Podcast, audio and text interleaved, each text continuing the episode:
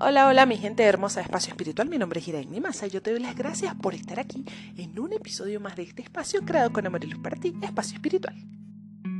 Antes de comenzar el episodio de hoy, quiero recordarte que puedes seguirme a través de Instagram, arroba Masa con Z, y por allá puedes conocer todos los servicios que tengo especialmente preparados para ti. Lecturas del tarot, de los arcángeles, eh, los mensajes de los maestros ascendidos, todo lo que quieras eh, conocer está allá en mi Instagram acerca de mis servicios, en lo que te puedo ayudar cuál es mi misión aquí, que es ayudarte a encontrar esa luz, a reencontrarte contigo misma, contigo mismo, y bueno, ya sabes, arroba Masa en Instagram.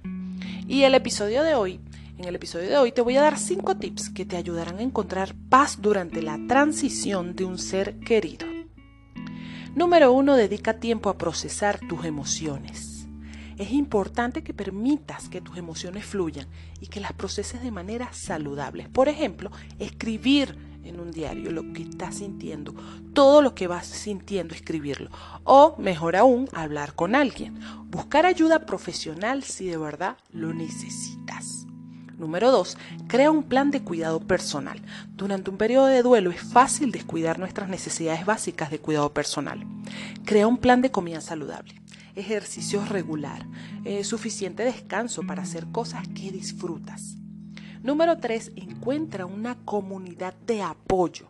Busca grupos de apoyo, comunidades en línea de personas que hayan pasado por situaciones similares, que estén pasando eh, situaciones similares en estos momentos. 4. Crea rituales significativos. Por ejemplo, puedes encender velas, eh, hacer una ofrenda, una petición eh, o cualquier otra cosa que te haga sentir conectado con ese ser querido. Coloca su foto eh, en tu casa, enciende esa vela por esa persona.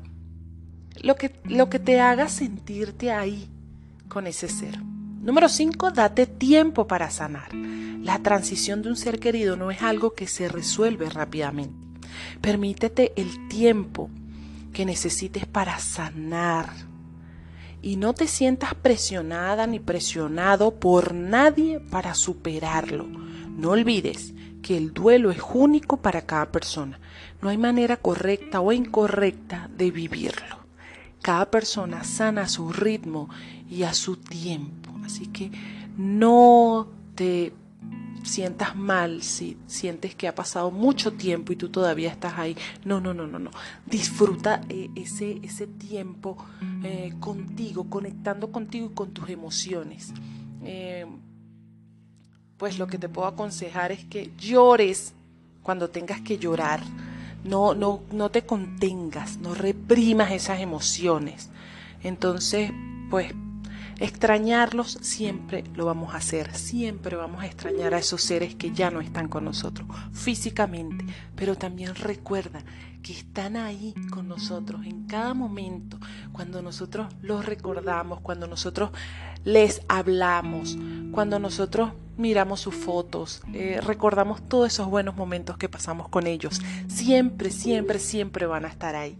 Y que a través de, sus, de tus sueños puedes conectar también con esos seres.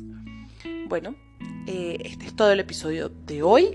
Yo te deseo que tengas excelente fin de semana. Eh, te mando como siempre un fuerte abrazo de luz y recordarte también que tengo un episodio donde te explico por qué es eh, bueno enviar abrazos de luz y qué significa. Te mando un fuerte abrazo de luz, ya sabes, paz y amor para ti. Nos vemos siempre, siempre por ahí. Si estás pasando ahorita en estos momentos por un duelo, te abrazo doblemente puede salir de esto. No vamos a olvidarnos de ese ser querido jamás, obviamente.